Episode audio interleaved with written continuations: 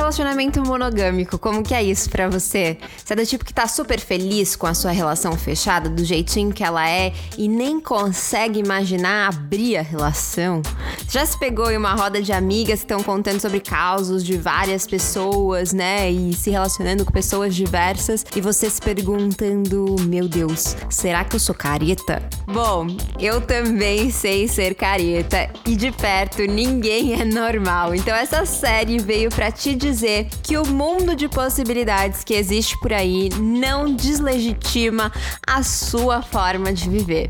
Entra, vem, você é a nossa convidada para se aventurar com a gente. Não precisa ficar com vergonha não. Aqui em casa a gente recebe todo mundo sem restrições. Todo mundo é livre para ser quem é e falar do que quiser. Mas claro, com respeito. Vamos lá?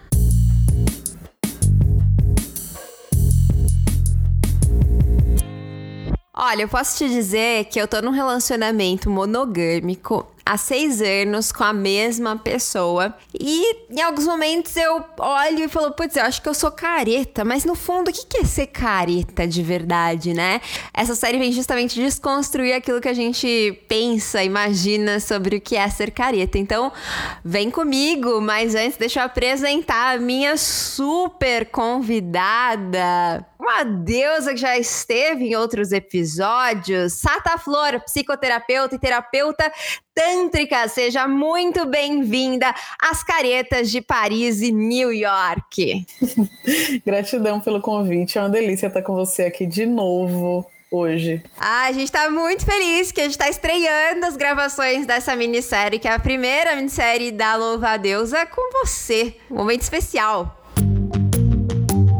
Então bora lá, a gente quer entender então essa questão da monogamia, né? Muita gente me manda assim que quando a gente fala sobre não monogamia aqui na, na Louva Deusa, a gente sempre traz como uma pauta para levar uma nova possibilidade, né, para as pessoas que nos acompanham, para a gente parar para pensar as estruturas, como que elas funcionam, mas não como um lugar de imposição, né?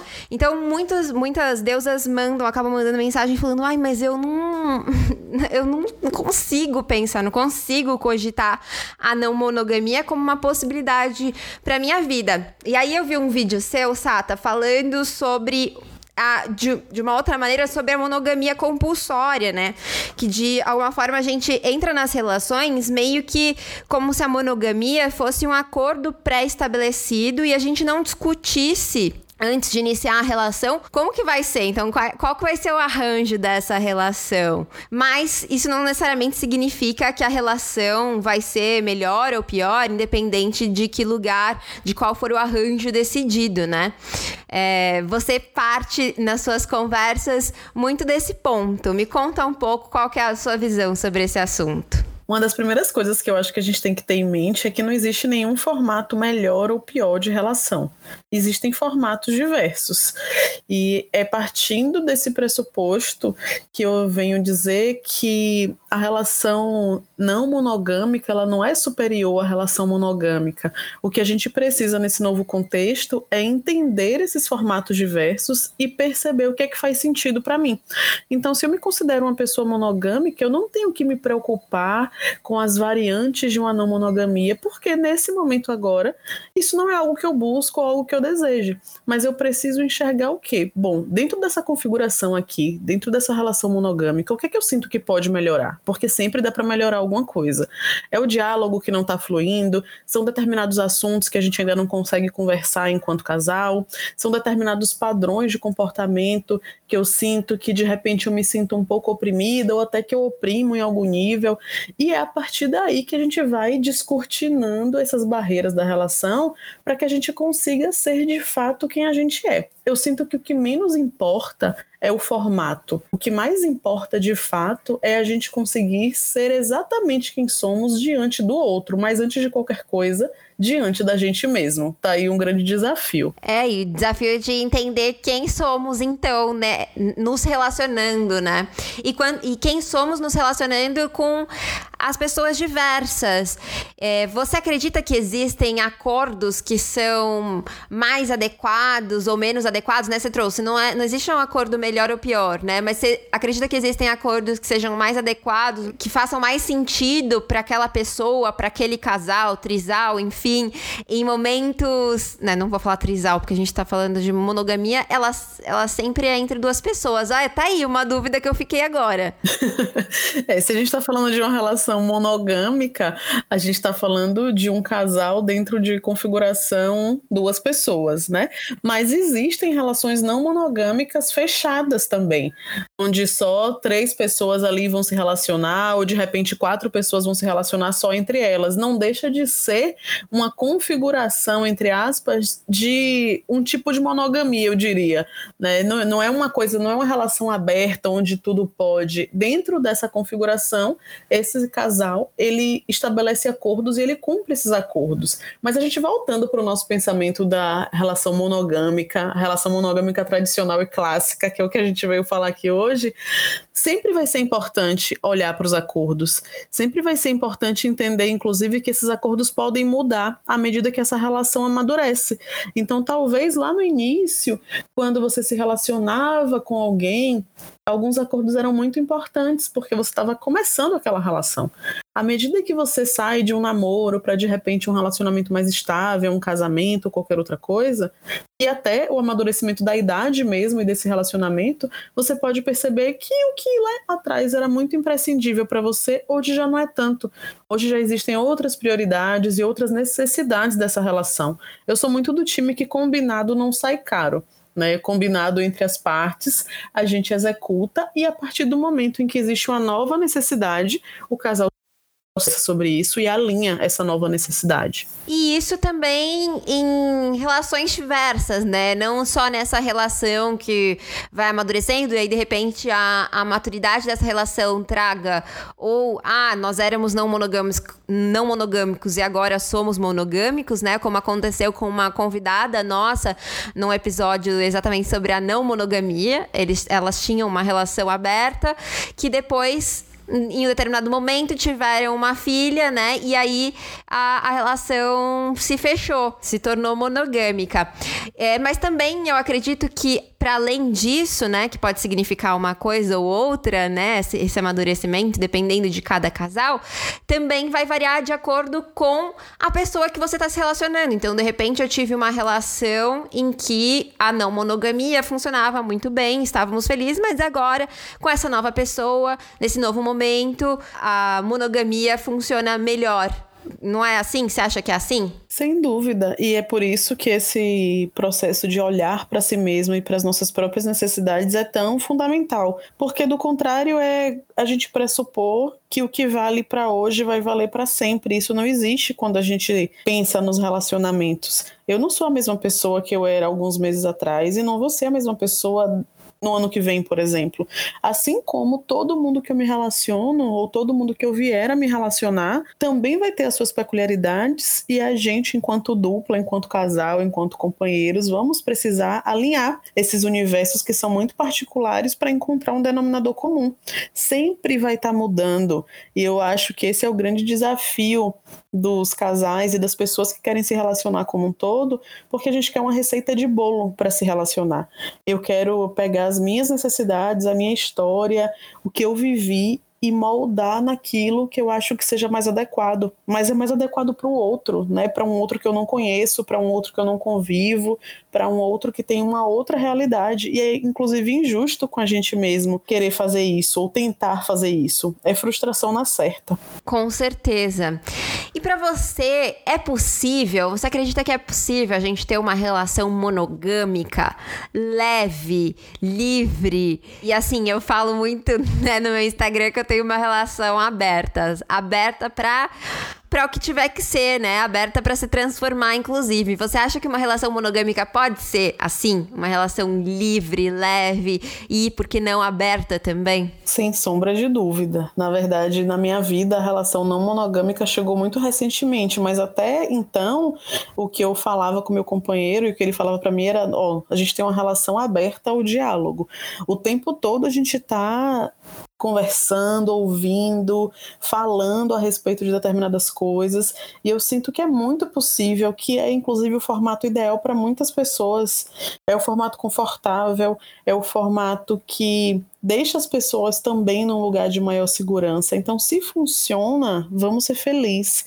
Agora, se algo está incomodando, a gente vai para essa pessoa que a gente confia, que a gente se relaciona, que a gente troca tantas coisas e alinha porque a busca é realmente para que isso seja leve, independente do formato, é que a relação seja leve, divertida e prazerosa. Pelo menos para mim é assim que faz sentido. Faz todo sentido. E para aquela galera que se sente que é monogâmica, mas que se sente muito careta sendo monogâmica, o que, que você diria? Vamos tirar a carcaça do julgamento e vamos entender que cada pessoa é muito única. Você percebe que, ó, eu entendo que a monogamia faz sentido para mim. Eu quero uma relação monogâmica dessa forma que eu sou mais feliz, mas eu tô olhando para grama do vizinho. Eu tô olhando para aquela pessoa que eu acho que é desconstruída, como se o relacionamento não monogâmico também não tivesse as suas arestas, né, para ser aparadas, por assim dizer. Não existe uma relação que seja isenta de ciúme, que seja isenta de, de insegurança, que seja isenta de conflitos, porque a gente cresce também nesse espaço de conflito. Então, se você tá aí no julgamento, pegando esse chicotinho aí da autoflagelação, tira ele e encontra um formato dentro da monogamia, que é o que faz sentido para você, que seja saudável, que seja leve, que seja prazeroso, que seja divertido. E como que você, é, você trouxe logo no início, né, que, ah, quando você sabe que você é monogâmica, então você, é, mas como que eu sei que eu sou monogâmica, assim? Se de repente eu tô nesse momento me questionando é, se eu sou monogâmica ou se eu sou não monogâmica, tem algum, algum caminho, algum quiz, algum tipo de teste que eu posso fazer? Olha, eu sinto que se a gente se questiona, já existe talvez uma abertura, ainda que seja mínima, para viver outras experiências. É, quando pelo menos pela minha experiência dessa forma, né? Quando eu vejo pessoas extremamente monogâmicas, elas não conseguem sequer imaginar outras possibilidades. Elas entendem que, ó, perdeu o interesse, não tá mais legal, termina essa relação, fecha esse ciclo e vai para uma outra experiência compartilhando um pouco da minha história de como eu percebi que talvez a monogamia não fosse o meu formato ideal de relação, eu me dei conta que em todos os meus relacionamentos chegava um momento em que eu perdia o interesse, mas não era necessariamente o interesse pela pessoa. As relações eram sempre muito legais, muito divertidas, mas sexualmente existia uma ruptura e eu acabava sempre traindo, né, essas pessoas. Só que o sentimento de culpa era tão grande que eu não conseguia sustentar isso depois e acabava terminando essa relação. Eu queria terminar essa relação de fato? Não eu queria viver outras coisas estando nessa relação. Mas para mim era muito distante que isso fosse possível. E eu só comecei a descobrir que outras possibilidades e outros formatos existiam a partir do momento em que eu comecei a me abrir também para entender essas coisas. Então se questiona, né? Percebe a sua história, como é que você se relaciona, é, quais são os motivos dos términos das suas relações, qual é a sua maior dificuldade de conversar com seu parceiro ou parceira. Eu acho que é muito mais se questionando e olhando para a sua história que você consegue perceber se de fato você é um monogâmico categórico ou se de fato você consegue abrir para outras possibilidades. Lembrando que não existe certo e não existe errado, né? É tudo uma nova forma de viver dentro daquelas configurações diversas mesmo. Nem certo, nem errado, nem um lance de evoluído também, né? Que eu acho que eu ouvi muito e até eu pensei em algum momento que a não monogamia seria uma evolução, simplesmente porque ela romperia com aquilo que está estabelecido, né? Eu, um pouco rebelde, logo achava que esse seria seria a evolução, mas não é bem assim, né? E evoluir se ferindo, qual é o custo disso, né? Qual é a razão disso? Não existe uma forma, como eu falei anteriormente, não vai existir uma receita de bolo no que diz respeito à forma que eu escolho me relacionar ou a forma que você escolhe se relacionar. Eu sinto que é muito nesse lugar de um autorrespeito. Para que eu quero, entre aspas, evoluir dentro de uma coisa que não vai me fazer bem, que pode inclusive me adoecer. Eu sinto que é muito nesse lugar de olhar para a gente de forma amorosa, entendendo as nossas possibilidades e trazendo aquela frase que a mãe da gente dizia do você não é todo mundo. Então, se todo mundo à sua volta começar a bater o martelo dizendo que é não monogâmico e aquilo não faz sentido para você, continue na sua monogamia porque você não é todo mundo, né? Você tem autonomia e liberdade para escolher de que forma hoje você quer se relacionar. Maravilhosa. Maravilhosa. Eu, eu acho que a gente conseguiu, de alguma maneira, confortar esses corações que estavam se sentindo caretas na monogamia. Mas, meu amor, eu também sou monogâmica. Talvez seja careta, a, né? Estou monogâmica, pelo menos. É, talvez seja careta ao olhar de muita gente, mas o que, que é ser careta, então, né? Então, muito feliz da gente iniciar esse processo de desconstrução, inclusive sobre o que a gente considera careta com você, Sata. Obrigada obrigada. E antes da gente partir, eu queria que você contasse pra gente, assim, o que, que você, se você pudesse eh, fazer aí desejos, né? Desejos para 2021, já que a gente está no início do ano. O que, que você espera para que a gente possa transcender em 2021? Eu agradecer o convite. Eu realmente estou com muitos planos para 2021, porque eu sou dos planos e com certeza no topo da minha lista tá esse lugar da gente conseguir respeitar a nossa verdade mesmo, do estar coerente com aquilo que faz o nosso coração vibrar. E eu trago isso na minha vida e no meu dia a dia, porque eu sinto bastante que quando eu estou coerente com aquilo que faz o meu coração vibrar, eu não tenho dúvida, eu não fico me sentindo inadequada, eu não fico buscando a aprovação dos outros e para mim, construir esse lugar de independência e de autonomia em ser quem eu sou é uma das grandes motivações. Então, eu espero que essa sementinha tenha sido plantada aí no coração de vocês. E claro, né, que a vacina chegue. essa, estamos ansiosas também. Inclusive para construir essa autonomia, né? Pode ser um fator bastante interessante para a gente dar continuidade aí aos nossos projetos. Mas estou muito feliz, muito obrigada Sata, mais uma vez. Deixe seu arroba pra gente. Para vocês me encontrarem no Instagram, você digita lá Sata Flor, Sata com dois T's. Maravilha!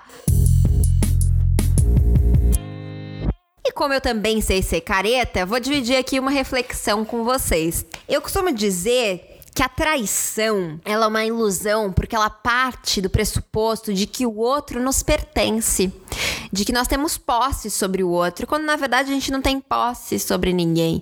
Mas é uma ilusão na qual a gente resolveu, decidiu acreditar, assim como a monogamia. E quando a gente decide acreditar e se compromete com uma crença nossa, com algo que a gente leva para nossa vida, é bom que a gente se comprometa de fato e que a gente se responsabilize. Então, não quer dizer, né, tanto a monogamia quanto a não monogamia podem ter traições, né? A não monogamia não é garantia de ser blindado contra traições, assim como a monogamia também não é uma garantia de que você vai ter previsibilidade e controle sobre ninguém. Mas o mais importante na relação, seja ela monogâmica ou não, é, é isso, é você ter responsabilidade. Isso envolve, inclusive, a responsabilidade afetiva. Então, quando a gente trai um acordo, por mais que seja um acordo baseado numa ilusão, isso não importa, porque a gente decidiu acreditar nele, a gente se comprometeu com ele, a gente tá também causando, gerando dor e sendo irresponsável afetivamente.